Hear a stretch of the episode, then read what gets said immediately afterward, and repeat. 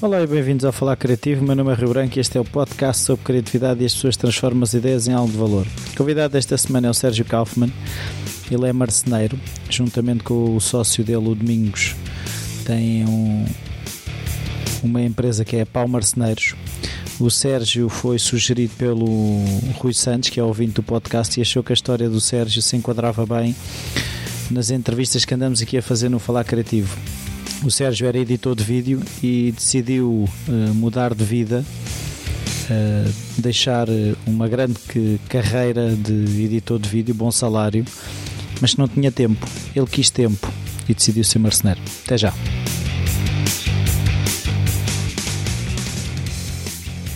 Bom dia, Sérgio. Bom dia. Obrigado por esta oportunidade. Uh, a minha primeira pergunta é se na tua infância havia artistas na família, um familiar em genhocas, hábitos culturais, esse tipo de coisas? Uh, não, nada, nada. Uh, mesmo o meu pai de engenhoca não tinha nada, era eu que resolvia as coisas lá em casa, arranjava os candeeiros. qualquer dúvida fui, fui ganhando esse gosto de, do engenhocas nunca tive, não. O meu pai talvez tivesse jeito para o desenho, eh, porque às vezes por brincadeira faziam os desenhos, mas não. Nunca houve nada. E no, teu, e no, no, teu ambiente não havia assim, ou seja, mesmo familiares ou um vizinho ou uma coisa qualquer que. Não, em jovem não. Em jovem não. Uh, não, esta minha parte criativa vem um bocado. Não é por força de trabalho, mas tem um bocado a ver com a minha profissão anterior. Pronto, que, como trabalho em vídeo, em pós-produção de vídeo, a pessoa tem que ser, sempre, tem que ser criativa. Até que... como é que chegaste a, Ou seja, desde criança até chegar à pós-produção de vídeo, quais foram as escolhas que foste fazendo para chegar aí? Uh, não foram bem escolhas. Uh, eu nunca fui, uh, nunca fui muito bom aluno, vá lá. ou seja, eu nunca, nunca gostei de estudar. Era, sou interessado mas não gosto, não gosto de estudar, tem a ver com o meu feitio. E, portanto, chegou uma altura em que não, não estava a fazer nada na, nas aulas e tive que. Pá, os meus pais pegaram a mim, pá, este tipo aqui não está a fazer nada. Tem que fazer nada, alguma coisa da tem vida. Tem que fazer alguma coisa da vida, não é? Portanto, vamos lhe arranjar qualquer coisa. Pronto, depois o meu pai mexeu-se, arranjou um amigo com umas cunhas e tal, e meteram, meteram numa produtora de vídeo. E dentro da produtora havia várias áreas para onde eu poderia ir, e fui para a pós-produção de vídeo Pá, e por acaso adorei, eh, safei muito bem, era a mesma área que eu gostava e fui desenvolvendo, foram-me convidando para ir para outras empresas e fui crescendo nessa área e foi assim que, que tive 20 anos a trabalhar em, em pós-produção de vídeo. Até como é que tu foste desenvolvendo as tuas capacidades eh, dentro do vídeo? Ou seja, ias fazendo workshops, era o trabalho em si? Não, é o trabalho em si. O trabalho em si e hum, com as mudanças de sítio, eu ainda tive em, ao todo para aí 5 empresas. Sempre convidado, convidava-me sempre para ir para essas empresas, trabalhar com máquinas novas. Portanto, eu fui desenvolvendo isso pronto, por, por, por mim próprio. Criativamente era problem solving, é? Sim, Aquela coisa de, de, ir resolvendo, a máquina faz assim, eu tenho que fazer assado. Sim, sim, era mesmo. Sim, não, não tinha nunca tive nenhuma formação nessa área. Então, mas é assim, explica-me lá um bocadinho o que é que faz um, um editor de vídeo. Uh, há vários tipos de, de editores de vídeo, vá lá. Uh, há o editor de pós-produção de vídeo uh, e depois há o próprio editor que, que edita um filme, uma, uma, uma longa-metragem, uma curta. Portanto, é, são áreas um pouco diferentes. Uh, ou então um editor de programas de televisão. pronto, eu fiz um, curtas e longas, nunca fiz. Editei programas de televisão, aliás, na produtora onde eu comecei, fazia, por exemplo, o Clube Amigos Disney, eh, estás a ver o tempo com o Júlio Isidro, sim, sim, sim, sim. Portanto, estás a ver o tempo em que, que isso Eu foi. tinha o cartãozinho de sócio. e o, o Viva a Música, com, com o Jorge Pego, eh, pronto, montava vários programas. Depois, a partir daí, comecei a entrar mais na pós-produção de vídeo de publicidade, eh, que é uma área um bocado diferente, em que já tens, eh, no fundo, é fazer mesmo a pós-produção, dão-te o material em bruto, às vezes pessoas sobre fundos verdes, o, o, croma, o, croma, o croma, e tu tens que meter outra coisa lá por trás, tens que pôr legendas, tens que mudar a, a, cor da camisola, tem, enfim, uma série de coisas que, que, te vão surgindo e às vezes coisas que não estão planeadas e que a pessoa tem que desenrascar, tem que. Portanto, tu vais ganhando essa, pronto, essa prática. É assim, eu sei que hoje em dia existem softwares, tu, uh, os After Effects, não sei o quê, tu chegaste Sim. a trabalhar com isso, como é que era? O After Effects e o pré-After Effects? Sim, eu ao início eu basicamente trabalhava com duas máquinas e era copiar de uma para a outra e fazer uma montagem básica de plano a seguir a plano. Pronto, não havia nada de inserção de legendas, nem querias fazer uma legenda, tinhas que a filmar e inseri-la no meio da montagem. Pronto, era assim uma Uau. coisa muito básica. não é? Depois começaram a surgir cada vez mais máquinas, às tantas já tinha duas máquinas para uma, podia fazer um, um dissolve, uma mistura de uma imagem para a outra, e as coisas foram evoluindo, depois entrou-se na na era digital, em que, pronto, aí foi uma mudança radical e hum, pronto, portanto, aí tudo é possível, não é? A partir do momento que entras na era digital, eh, pá, podes fazer tudo e mais alguma coisa. Hoje em dia, E, e- e achas que eh, as pessoas começaram a ficar eh, mais dispensáveis? Ou seja, se a tecnologia sentes que substitui de alguma forma, não? não, porque lá está, quer dizer, voltamos à criatividade, tem que haver, a máquina não pensa por si, não é? Tem que haver alguém a, a criar, a, a fazer todas essas composições. A máquina é impossível. Ajuda, tem alguns problemas, há coisas que podes deixar a máquina a fazer, coisas mais complexas, mas, mas não, nem pensar. Não, não substitui a- o homem, nem pouco, e acho que nunca vai substituir. Quer dizer, acho que é difícil. E essas coisas mais no futuro. Mas isso é um trabalho feito juntamente, por exemplo, com quem pensou o filme ou está aqui material, resolve?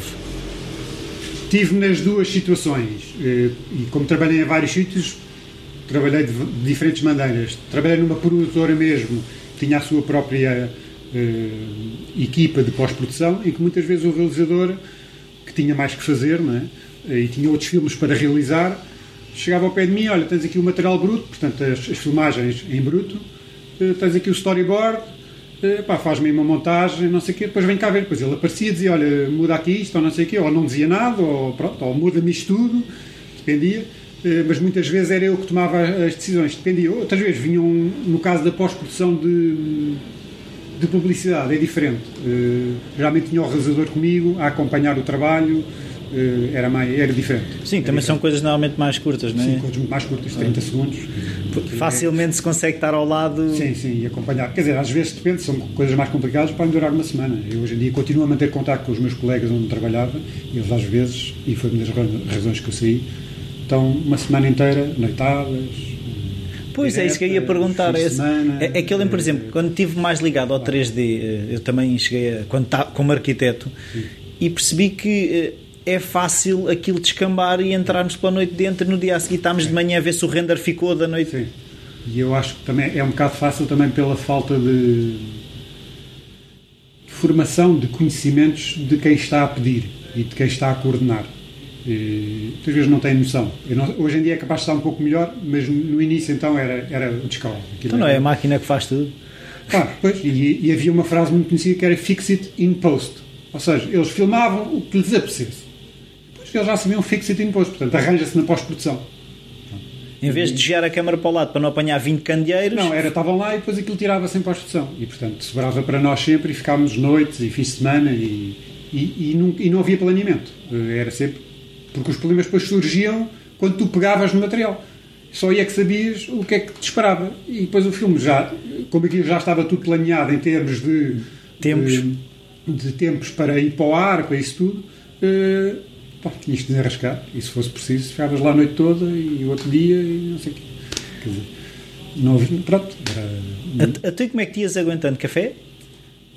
Sim, eh, pá, café. Eh, eu por acaso não era muito café na altura, ia-me aguentando também porque era mais novo.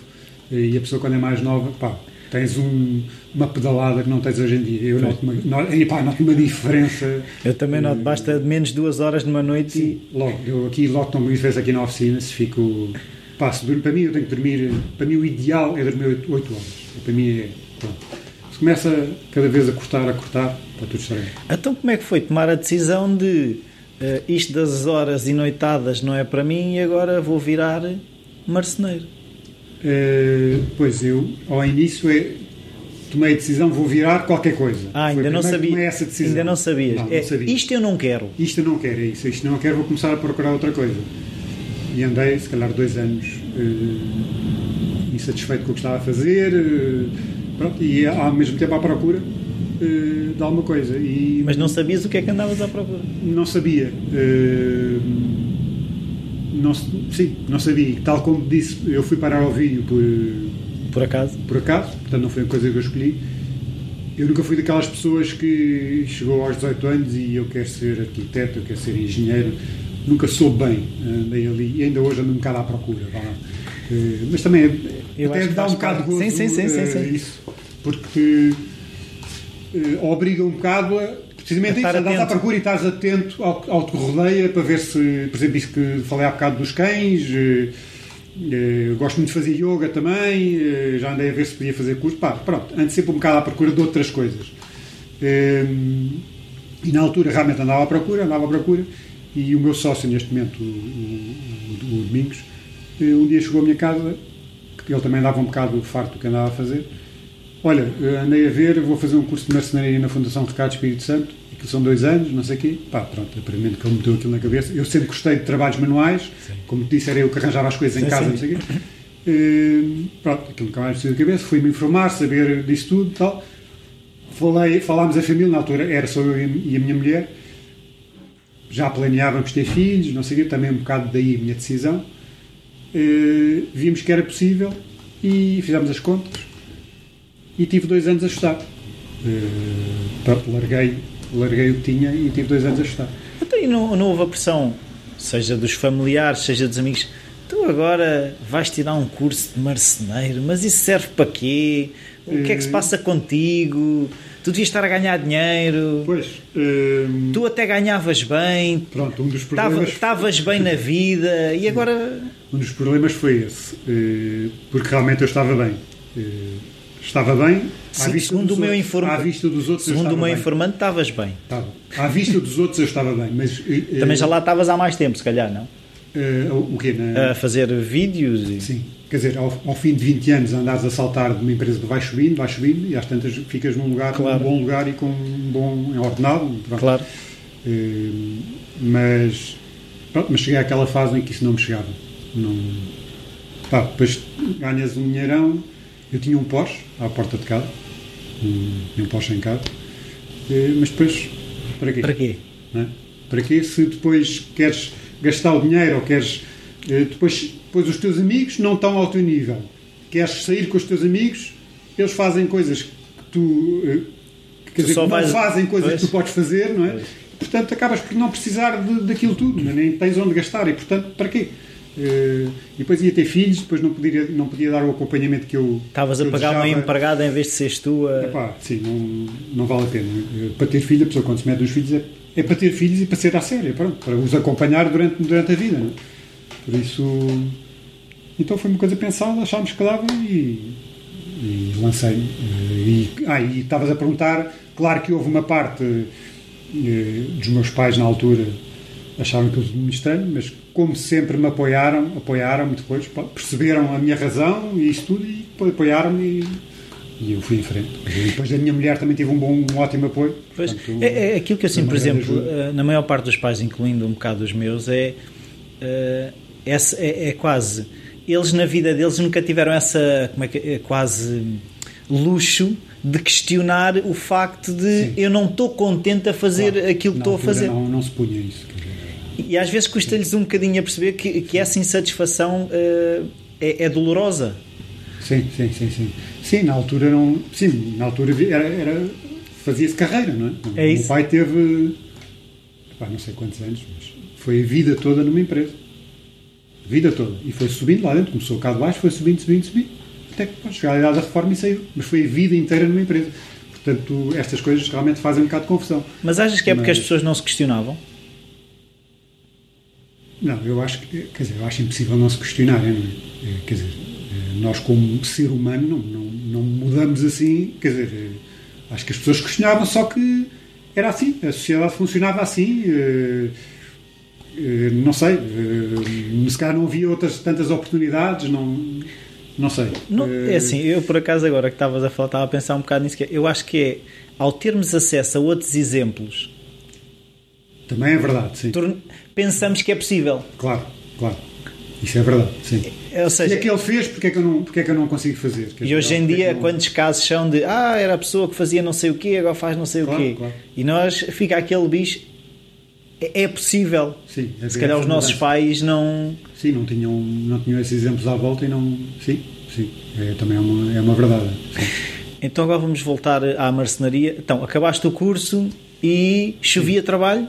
É, não. um pouco mais ou menos. Não. Então? Não. É, isso eu já sabia que ia ser uma luta, não é? Ia ser um começar, começar do é? zero. Começar do zero é? Nós, durante o curso, eu e o Domingos montámos um, uma pequena oficina na minha garagem, uma coisa muito rudimentar para tentar ir fazendo alguma coisa e ir aprendendo paralelamente ao curso, íamos aprendendo também qualquer coisa e pondo em prática o que íamos aprendendo.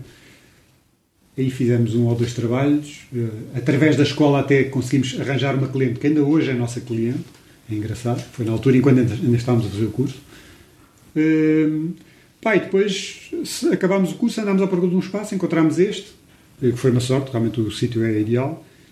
Uh, pá, depois foi um trabalho de... Foi um bocado de ao início foi um bocado com base nos contactos tu, eh, que tu tinhas da tua vida, da tua vida anterior, vá lá, não é? Não é, um, é, um, é um, não é a partir do zero, é a partir do dois, pois, três. Sim, sim, porque eu já tinha os contactos todos e os conhecimentos e os amigos e, e, no fundo quando começas tem que ser a partir daí, porque é difícil, uh, as pessoas têm que te conhecer e confiar no teu trabalho sem o ver, não é? Porque eu não tinha trabalho para apresentar ao início, não é? Só depois é que começa a ter as pessoas começam a ver que realmente ele trabalha bem e vamos lá dar mais trabalho. Mas ao início é um bocado na, na base da confiança e de, Eu sei que sabes fazer é, vídeo, agora móveis... Pois, é, em vídeo eras bom, mas móveis não sei, não é? Sei como é que é. As ferramentas não são as mesmas. Pois, portanto, tem que haver ali um bocado de confiança e eu felizmente eh, tenho bons amigos e bons conhecimentos, também através da minha irmã, amigos da minha irmã e tudo, e fomos aos poucos, e, e o Domingos também, aos poucos fomos arranjando, e foi ao início foi a partir dessa base de, de amigos, mas depois às tantas a coisa espalha-se e, e, já é o amigo do amigo, e às tantas já nem é amigo. É pessoas que passam aqui à porta, pronto, vêm no Facebook, pronto, e agora alargou-se. Uh... Então, mas é assim, mas quando vocês começaram aquilo já, já davam um ordenado? Não, não, não, não nem é pensar. No primeiro ano como é que foi? No primeiro ano, acho que não tirámos nada.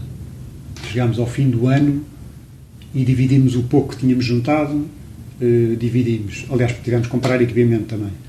Depois, no segundo ano, já ganhámos um bocadinho. E depois, no terceiro, já ganhámos mais. E pronto, e depois, agora temos um ordenado fixo e no fim do ano conseguimos uh, juntar um, alguma coisa para, para dividir. É assim que, que fazemos. Até como é que foi o início, o investimento? Uh, compraram só uma máquina, depois foram comprando a outra. Como é que, como é que foi o começar? A, a máquina principal, que foi o maior, investimento. A máquina e a carrinha, para transportar as coisas. Foi o nosso maior investimento.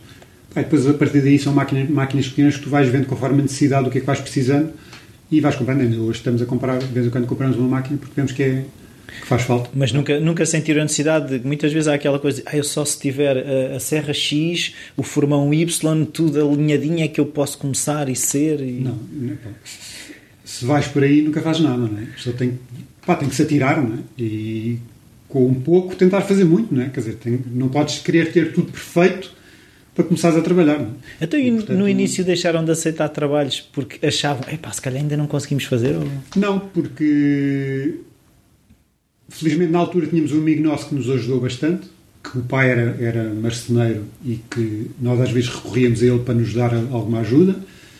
Hum, e depois nós, ao início, hum, apostámos um bocado, tipo, ok, hum, com este trabalho vamos arriscar um bocado e com este trabalho usamos o dinheiro para comprar esta máquina.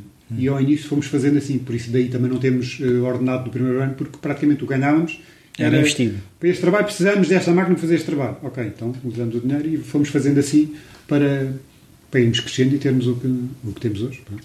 Até não houve fase de desespero, tipo, como é que eu vou fazer isto? Tipo, chegava a encomenda houve, e, agora? E, ainda hoje. Eu não sei tudo, não é? Eu acho que nunca vou saber, estou sempre a aprender.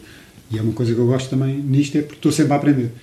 E ainda hoje há. Uh, ainda agora aparecemos um trabalho, como é que vamos fazer? Temos que comprar uma máquina para fazer, vamos comprar. Usamos ainda hoje, entrou esta semana.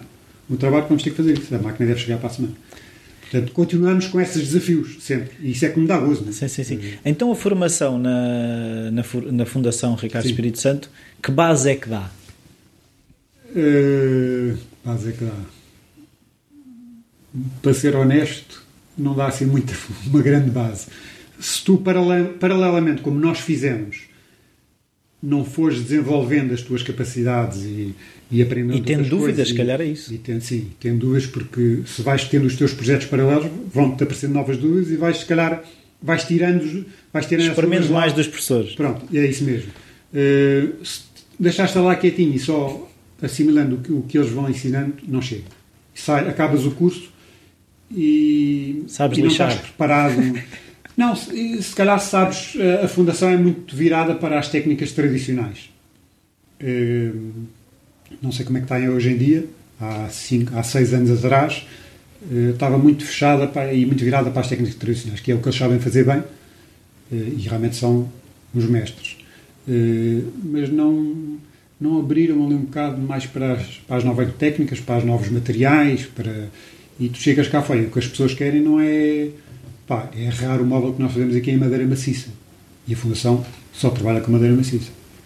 Ah, ah, pá, toda uma gama de outros materiais que se usam hoje em dia para fazer os móveis de hoje em dia. Quer dizer, não, não faz sentido tu fazeres um roupeiro em madeira maciça ou um aparador todo em madeira maciça para todos os outros materiais. E a pessoa não, de lá não sai preparada para isso. Eh, portanto, paralelamente, se, se puderes ir ganhando essa experiência, é Mas as ideal. pessoas, eh, os marceneiros não procuram, é porque é assim, a maior parte, eh, os IKEAs desta vida, como se costuma dizer, eh, aquilo é tudo folheado. Só que, ou seja, madeira maciça lá não existe. Eu Existe, tinha. Por acaso existe. Eles têm madeira maciça. Sim, tem algumas Tem coisas. algumas coisas de madeira maciça. Mas aquilo que, eu- que eu acho é. A ideia que tenho, se posso estar errado, é. Quem não quer aquilo vem para. Ou seja, as pessoas procuram o marceneiro por aquilo que não encontram ou não. Uh, sim. Uh, sim. Há muita gente, já tem- temos tido aí pessoas que tipo quase que têm um. Não, não, não vou chamar ódio, mas não, ódio é muito forte.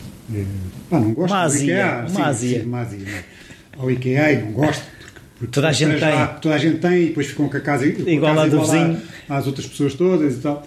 Uh, eu pessoalmente acho que IKEA para jovens a começo de vida, para pá, pessoas com poucas posses, com, acho excelente. Acho, e a relação qualidade-preço, a construção, isso tudo. Nós, inclusive, já fizemos aqui alterações a móveis do IKEA, porque às vezes as pessoas aquilo não é exatamente o que querem e têm que cortar os pés ou fazer qualquer coisa, e já fizemos. Hum, portanto, mas reconheço que quem serve aquilo de qualidade é relativo, não é? Sim, não, não é para deixar aos nossos netos, não é? Pois não é para deixar aos nossos testes, mas também o preço que aquilo custa também não, Não é para isso. Não é para isso. Eh, por isso, eh, sim, geralmente as pessoas vêm aqui quando querem uma coisa exatamente à medida ou com um desenho diferente e único, eh, é mais por aí. Quando, sim, muitas vezes é quando o IKEA não lhes resolve o problema. Então, e vocês desenvolvem desenhos vossos? Sim. Isso é uma das partes que eu gosto bastante. Eh, E sou eu que estou mais virado para essa área. O Domingos está mais virado mais para a área da gestão da, da empresa, eh, orçamentos, isso tudo. E eu estou mais virado também. Ambos trabalhamos depois, eh, fazemos as peças, mas depois eu estou mais virado para a parte da criatividade. E é uma área engraçado. Eu não, não, não tinha essa noção, mas lá está, a pessoa vai descobrindo conforme vai trabalhando e, e- e evoluindo. Eh, É uma área que eu gosto imenso. E pelo feedback que eu tenho dos clientes, pelos vistos, tenho algum jeito. Pronto. Eh, não sei. Eh, mas, e é uma área que eu gosto. Eh, gosto desse desafio. De às vezes não- quase que não me dizem nada. Olha, quero um aparador para ali que tem estas medidas por estas. E, e pronto. E às vezes não me dizem mais nada. E eu pronto, eu tenho que criar ali qualquer coisa. Não é? Eh, isso é uma área que eu gosto muito.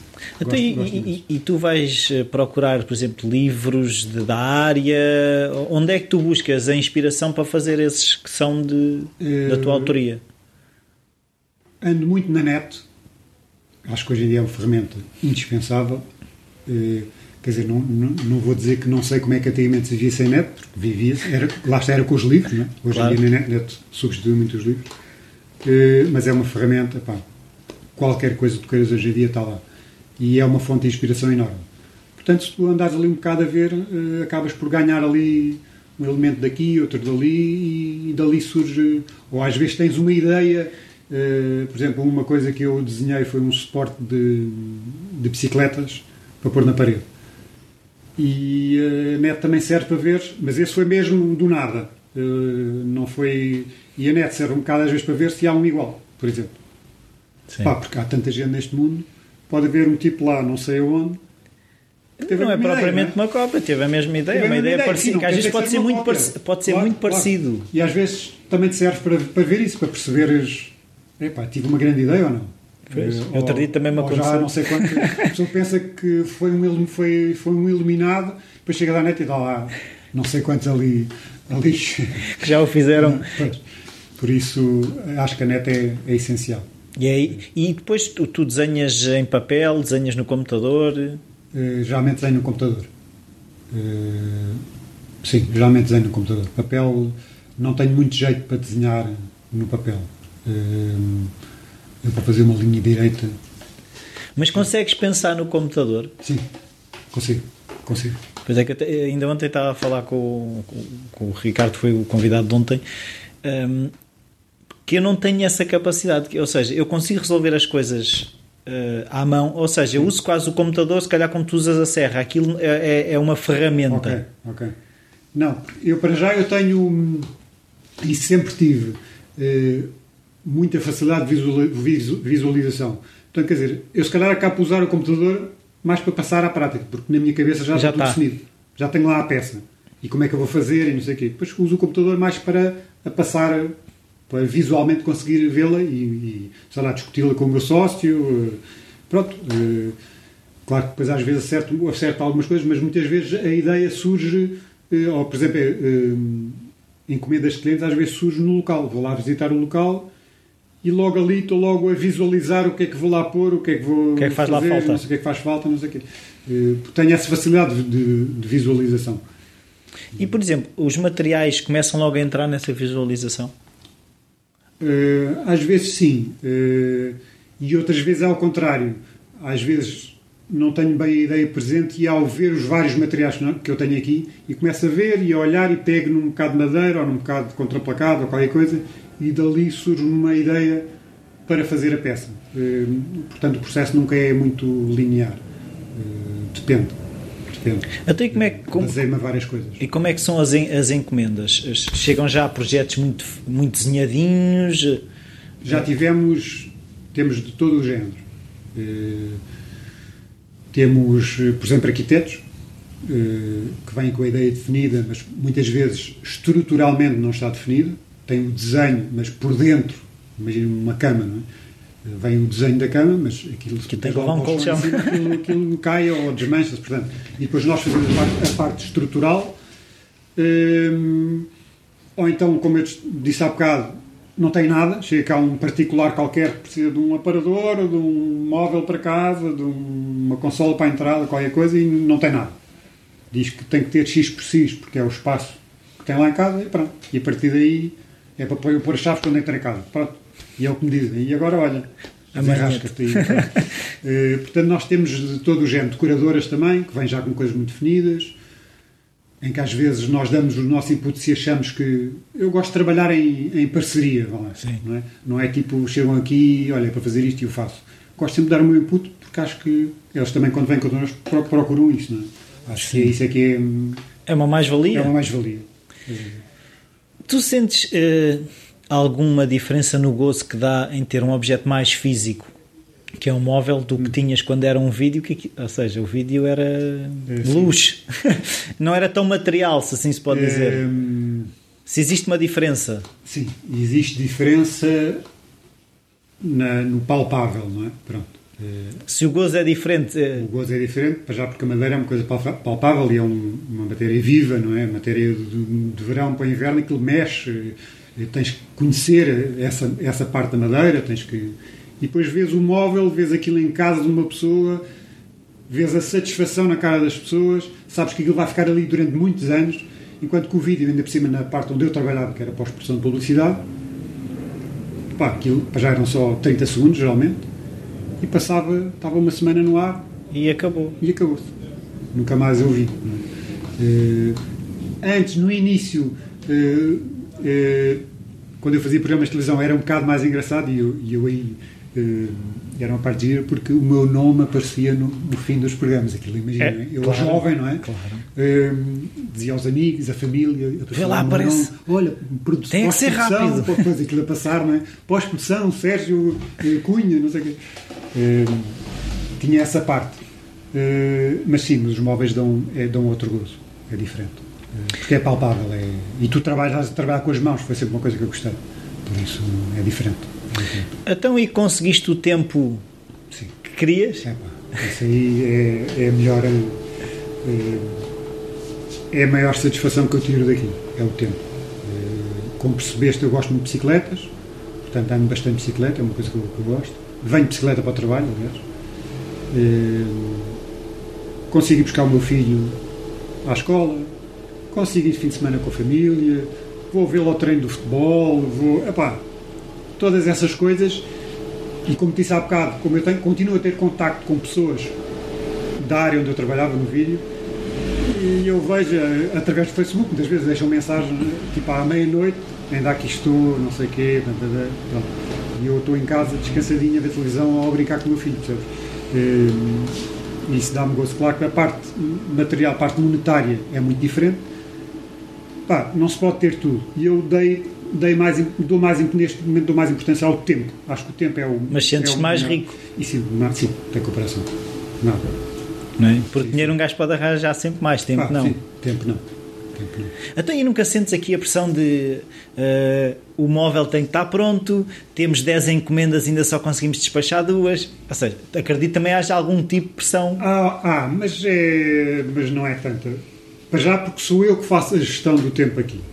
E não aceitas e antes trabalho. não era, não é? Antes não era e impunham-me aquelas datas e eu tinha que as cumprir, é? Agora sou eu que imponho as minhas datas. Se eu acho que estou a ficar muito sobrecarregado, pá, tento adiar, tento, tento ser eu a conjugar aqui os meus horários e ver se realmente se a pessoa tem muita pressa ou não, se realmente pode, se é para amanhã, porque muitas vezes as pessoas dizem que é para amanhã e não é.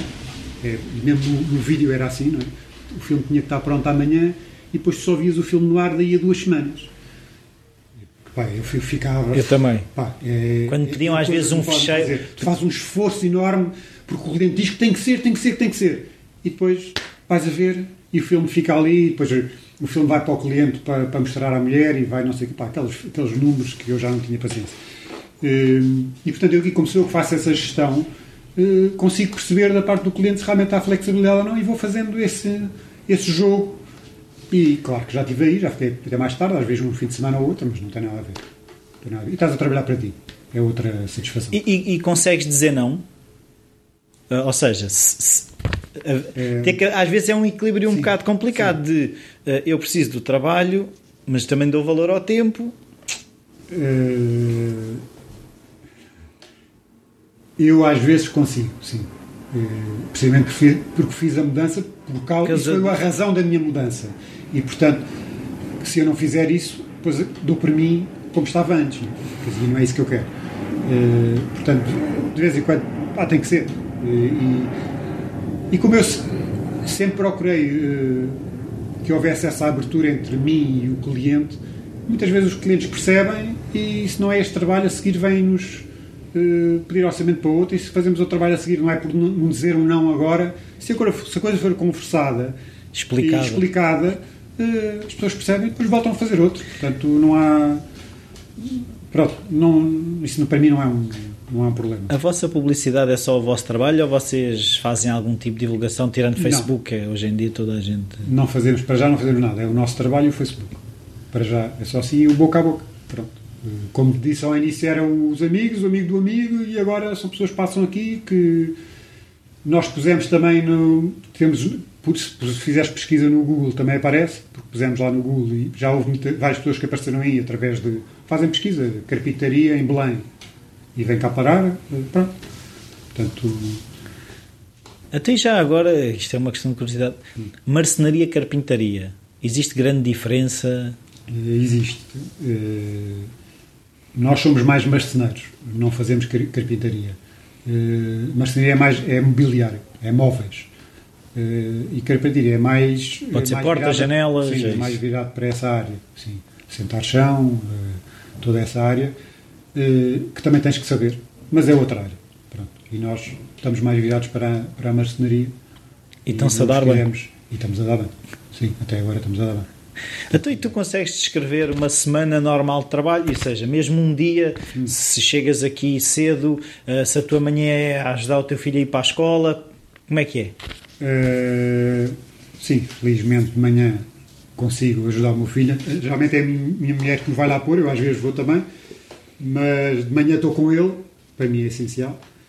Uh, depois venho para aqui de bicicleta, uh, quando posso, às vezes quando está a chover muito não posso, mas geralmente venho. Uh, pronto, e o meu dia é, é fazer os trabalhos do dia, uh, a projetar, que é a tal parte que eu gosto muito, eh, a falar com clientes, entram-nos muitos clientes, aparecem muitos clientes pela porta, sem do nada, com questões, com dúvidas, com projetos para fazer. Eh, Portanto, é variado, é um dia muito variado, não é? Mas não tentas rotineira. alocar blocos de tempo, porque eu agora de manhã não vou atender telefonemas por isto, aquilo ou outro, ou vou estar só a fazer isto. Não consegues, tens que ser eh, Flexível. flexível. Não dá, não dá para fazer isso. É, é o teu negócio, porque tu, tu é que somos só os dois, tu é que dás a cara, portanto não te podes fechar ali no gabinete.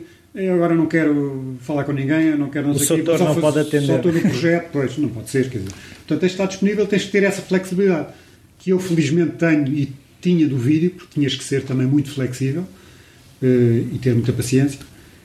E eu, eu felizmente tenho, portanto consigo me adaptar bem. Portanto, estou, num minuto estou a, a arranjar uma cadeira, no outro a seguir estou a projetar, no outro estou a falar com um cliente que entrou pela porta e, e assim Mas não o sentes que perdes foco quando tens que mudar de tarefa?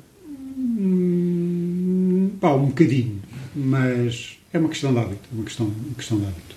Eh, Consegues-te adaptar e tens que te adaptar, acho que não há outra maneira. Numa empresa pequenininha, somos só dois, tem que ser assim, não há outra maneira. Não, não dá. Até- Mas chegas aqui é sempre à mesma hora, cedo, tarde. Geralmente por volta das nove. Por volta das nove. Vá lá, precisamente para ter tempo de manhã de estar com, com o Diogo, com o meu filho, sim. Eh, com a minha mulher também. Depois eles chegam, eu venho para aqui e depois à tarde fico cá seis, sete horas. Se for necessário, fico um pouco mais tarde, se não, até posso ir mais cedo. Pronto, é isso que eu gosto, gerir eu o meu tempo. E isso é que me dá, dá gozo. E hoje apetece-me sair daqui, ir ao treino de futebol do meu filho e saio. Pronto. E se for preciso amanhã, fico um bocadinho mais tarde. Para Mas faço eu, essa, faço eu essa gestão. Que isso para mim é. Então, e além da bicicleta, ocupas o tempo livre com ir ao cinema, ir a espetáculos, fins de semana fora? eh, sim, ainda este fim de semana estive no Alentejo. eh, vou passar fins, sim, vou passar fins de semana fora. Cinema, mais ou menos. Também aos preços que está hoje em dia, Aos não é fácil. está. Eh, tenho alguma dificuldade em deixar o meu filho, mas pronto. Mas de vez em quando, quando dá, vou. Cinema, espetáculos. Às vezes vamos com ele ver espetáculos, eventos, coisas à noite, à tarde. Porque gostamos de lhe passar também isso. E, e fazes desporto além da bicicleta? Ou... Não, para já, agora de momento a bicicleta é o único desporto e, E chega. e chega, e chega, faço bastante. Sim, sim, é que é assim, se formos ver, tu tens uma, uma profissão física, não é? Começa logo por aí, começa logo por aí. E depois acabo por vir, eh, como venho de bicicleta para aqui todos os dias, venho do Eiras a Belém, eh, acabo por fazer 27 km por dia, é o meu ginásio. É. Pronto, é o meu ginásio. Portanto, E, e as ideias surgem na bicicleta, por exemplo? Não. Eh, já surgiram e já surgiram ideias para a bicicleta. Agora também tenho out- outra ideia eh, também virada para as bicicletas, eh, que andei a, a pensar nisso. Mas eu não tenho. As ideias surgem. Não, não tenho nenhum padrão. Pronto, surgem quando surgem. Eh, como disse há bocado, ou através de um material, ou através de um problema que me põe, ou às vezes a junção de várias coisas que me põem à frente e de repente, epá, eh, aqui há uns tempos, por exemplo, houve um amigo meu que me veio trazer uma série de placas que estavam-lhe a forrar a casa eh, Que já, já, precisava. já não precisava, ou forrou de novo, não sei o quê. Pôs-me aí as placas.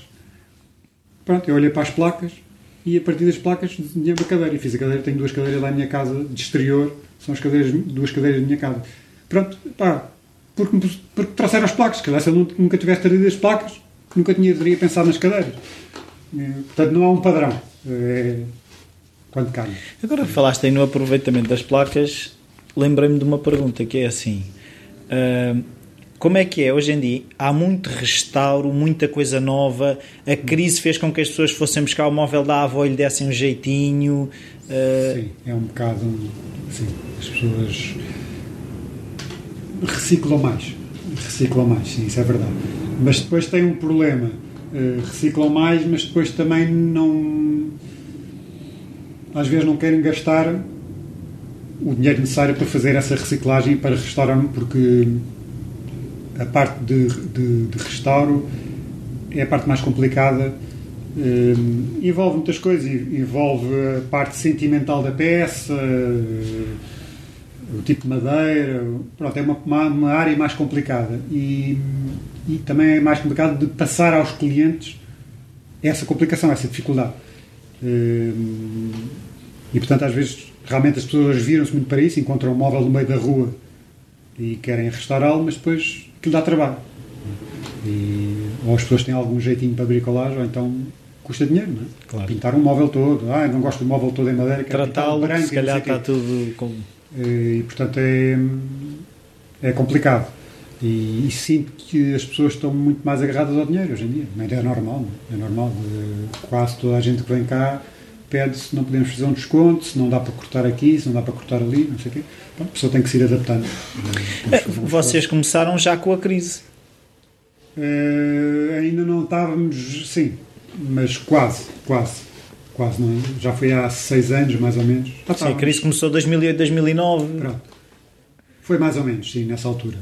E, portanto, tivemos que ir acompanhando. Mas temos notado... Diminuição? Uh, não, maior dificuldade por parte das pessoas. Sim. Não diminuição em trabalho, felizmente temos tido sempre trabalho. Vocês têm continuado essa... a crescer, é isso? Sim. Uh, houve agora uma altura que estamos mais ou menos uh, estáveis. estamos em velocidade de cruzeiro. Não é? Sim. é por fases. Mas temos notado por parte dos clientes pronto, essa maior preocupação com o dinheiro e com. Pois, uma preocupação com o dinheiro nos negócios, às vezes também é, é um, os não recebimentos vocês Sim. sofrem desse mal? Não, ou... felizmente não. Pronto. Não. Acho que até hoje nunca tivemos esse problema.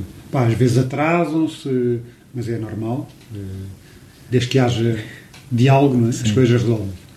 E nunca tivemos problema nenhum, felizmente. E realmente tens razão, ouve-se falar imenso. E há muitas pequenas empresas que vão, que vão abaixo por causa disso. Eh, nós, felizmente. Mas se calhar não sentes que às vezes é também um bocado a, a gestão de se calhar foram empresas que começaram quando o dinheiro uh, era, era menos uma preocupação, aquilo estava sempre a entrar. E vocês como começaram de agora há daqui, arruma-se para ali, depois arruma-se para ali? Sim, talvez, talvez. Temos, sim, temos uma maior preocupação com os com uma, sustent, uma gestão sustentada. E com, e com, a aplicação, sim, depois com a aplicação desse, desse dinheiro, sim, também é verdade. Também é verdade. Temos uma, maior noção da crise em que vivemos e, portanto, temos que saber geri-la. É? E se calhar também tem um bocado a ver com isso. E também, não sei, se calhar, hoje em dia já não, mas eh, mais no início com as pessoas, com os nossos clientes. Quem eram os nossos clientes na altura eram os nossos amigos e pronto, pessoas em quem há partida, há partida, à partida. tens mais confiança, tens mais. Mas hoje em dia não. Mas felizmente nessa área temos, não temos tido problema nenhum. Então, e não. projetos para o futuro? Isto vai crescer? Vais fazer outras coisas? Vais um dia fartar-te da marcenaria. Uh, não sei. Desenhar uh, quadras de bicicletas? Pois. É. uh, não sei o que é que vai ser o futuro. Uh, Inquieta-te? Não gosto. já me inquieto mais. agora vou mais deixando, deixando ir. Visto que esta área onde eu estou marcenaria está a correr bem, serve para, para eu viver. Não é? Uh, com o tempo que eu preciso, não me preocupo. Se surgir uma outra oportunidade no outro dia, há de surgir. Sei também que com o avançar de idade e também eu ter tomado esta decisão, nesta altura, eu tinha 40 anos quando fiz a minha mudança, mais tarde que isso começa a ser, não digo que seja impossível, porque, gente, como tu dizes, cada vez se ouve mais histórias de mudanças, não é? mas começa a ser um bocadinho mais difícil. Até por parte das outras pessoas que aceitarem, é pá, tão velho, o que é que ele vai fazer tão velho? É? Depois começa a ser velho e as pessoas acham que depois já és velho para, para fazer qualquer coisa de novo. Infelizmente hoje em dia é um bocado, eu não, não concordo. Acho que com a idade vais ganhar mais experiência e maturidade eu para, acho que para. Que é a informação que às vezes se perde. Pois, infelizmente. Então nesta área da marcenaria. Uh, os mestres. A maior, pois, a maior parte das pessoas chega aqui à, à marcenaria, que não nos conhece, é pá, que bom, dois jovens, não sei o quê, isto, gente está habituado a ver um velhote ali às voltas com, com a madeira e não sei o quê e tal, porque é a noção que as pessoas têm e é, e é uma pena porque isso se perde, é uma pena Mas, desaparece. e, e vocês tiveram contacto com esses mestres, ou seja, de. Tivemos na fundação, na escola. Sim, os mestres eram pessoas com bastante experiência, não, anos e anos e anos de, de formação e de, e de, de ofício, não? por isso foi aí que tivemos. Nunca tivemos fora da fundação, não tivemos. Tivemos com o tal pai desse amigo Sim, nosso, sim, sim. Também é marceneiro, marceneiro capiteiro, ele faz tudo e mais alguma coisa, desde, desde novo, desde jovem, não é jovem, quase antigamente começava-se a trabalhar com 12 anos, Claro. era, é? E aí tivemos bastante contacto com ele. E vocês sentem quando as pessoas chegam aqui, tipo, é muito difícil encontrar pessoas como vocês, já não há marceneiros, ou, ou ainda... Sim, ouvimos essa, sim, ouvimos isso várias vezes. É verdade. Eh, E porque a maior parte deles são velhotes que se vão reformando e há, há poucos jovens hum, a interessarem-se por, por estas áreas. Agora talvez um bocadinho mais, porque tá- estamos nesta onda do Do it eh, yourself. do it yourself, reciclagem, não sei o que, está, acaba por estar tudo um bocado ligado e, hum, e as pessoas começam-se a interessar mais e a procurar um bocado mais as profissões. Mas mesmo assim, há pouco. Há pouco e há pouca formação em Portugal. Muito pouca formação. Se tu procurares, aliás, ainda agora, por exemplo, recebi um mail de um brasileiro, eh, uma mensagem pelo Facebook, que veio ter connosco através de uma amiga, não sei o quê, uma amiga comum, a perguntar-me, acho que não sei se é ele, mas alguém quer vir para cá Aprender. estar uns meses a aprender eh, marcenaria, ou pelo menos a desenvolver, a aprofundar o conhecimento. Se eu lhe podia recomendar uma escola para, para cursos mais de 3 a 6 meses, não tem, não sei. Andei à procura na net, eu já sabia que não havia, mas pode ser que já tenha surgido Se calhar alguma tem coisa. uma oportunidade de negócio. Eh, Para os tais mestres que se querem reformar, se calhar dão umas aulinhas de manhã. Talvez, talvez. Depois andei à procura. Pá, encontrei um curso, uns workshops, mas são coisas muito básicas. Como fazer uma Eh, cadeira, Nem fazer uma cadeira, é fazer. Pá, nem isso. uma caixinha de joias, não. Talvez. Uma coisa muito básica. Nunca, nunca é uma coisa mais aprofundada. E há falta cá. Eu acho que há falta. Até para motivar os jovens e puxar os jovens para. Porque o curso, por exemplo, quando nós fizemos o curso, eh, a maior parte eram jovens, realmente. Era eu e o Domingos, tínhamos 40 anos na altura. Havia uma senhora mais velha, que é a nossa amiga, é, é a dona deste espaço, eh, que tem espaço alugado, ela e mais uma amiga. E éramos os quatro ou cinco, havia depois mais uma outra, uma outra rapariga. O resto era tudo pessoal jovem. Eh, E a maior parte deles fez o curso e não seguiu. Pois era isso que eu ia perguntar. Eh, O que é que tinha sido feito dessa geração de. Houve uns que abriram eh, uma coisa de restauro, mas depois houve outros que ou que nem acabaram o curso ou que depois viraram-se para outra- outras áreas. Eh, depois, eu depois eu acabei por perder o contacto com, com grande parte deles O também. que eu sinto muitas nessas situações é se houver uma pressão inicial de ter que começar logo a gerar dinheiro, facilmente desistes, porque como, vos- como de vocês são exemplo, aquilo no início é complicado. Pois. Mas para um jovem que nessa idade, e cá em Portugal é assim, ainda está em casa dos pais, não é? os jovens hoje para saírem em casa dos pais é só quando estão bem, já bem acesos ou quando vão casar, ou não, sei quê, não é como lá fora que aos 18 anos vão, alugam e vão trabalhar e trabalham e estudam e não sei o quê. Cá ainda já começa a haver, mas ainda não há, não há muito. Eu acho que para começar um negócio para um jovem, não sei se ainda há. Claro que há a preocupação do dinheiro, porque querem ter dinheiro para fazer a vida deles, mas se ainda estiverem em casa dos pais, não têm uma casa para pagar, não tem nada. Tem. Não há ainda essa. Eu acho que tinha mais eu, tinha eu muito mais essa preocupação do que um jovem, não porque eu tenho uma casa para pagar, tenho uma família, minha mulher também trabalha, mas íamos ter um filho, não sei o quê. Eh, E por acaso, depois de eu tomar esta decisão e passado um ano de estar a estudar, minha mulher foi despedida. Bem, aquilo foi uma, uma atrapalhada, mas a coisa encarreirou-se e, e, e resolveu-se e, e estamos muito bem hoje em dia. Mas, mas é complicado tomar uma decisão destas. E foi fácil largar o Porsche? Foi. Foi mais fácil do que, do que eu pensava. Hoje ando de bicicleta e tenho um Clio com 10 anos, ou o que é que é. Eh, pá, claro, quando vejo-me passar, sento uma certa nostal- nostalgia e tal, mas não, tenho outras coisas. Tenho outras coisas. Eh, Por isso, não faz falta. Muito obrigado, Sérgio. Nada. Foi um privilégio falar contigo. Muito obrigado. Obrigado. Bem-vindos de volta. Ahm, espero que tenham gostado. houve uma coisa muito engraçada. Foi quando eu cheguei à, à Pau Marceneiros, depois estava lá um bocado ainda à conversa com, com o Sérgio e com o Domingos e vi um póster da Blood Brothers. Dois dos Blood Brothers foram entrevistados, o Marco Santos e o Bruno Serra Vinagre. E, e o Sérgio comentou que o, que o Hélio Valentim que é um entrevista, ou seja, um futuro entrevistado, já a entrevista já teve marcada algumas vezes e tem vindo uns percalços, morava ali ao pé. E o que aconteceu foi no fim da entrevista, quando uh, eu me estava a despedir do Sérgio, o Hélio Valentim apareceu e acabei por finalmente conhecer pessoalmente o Hélio Valentim.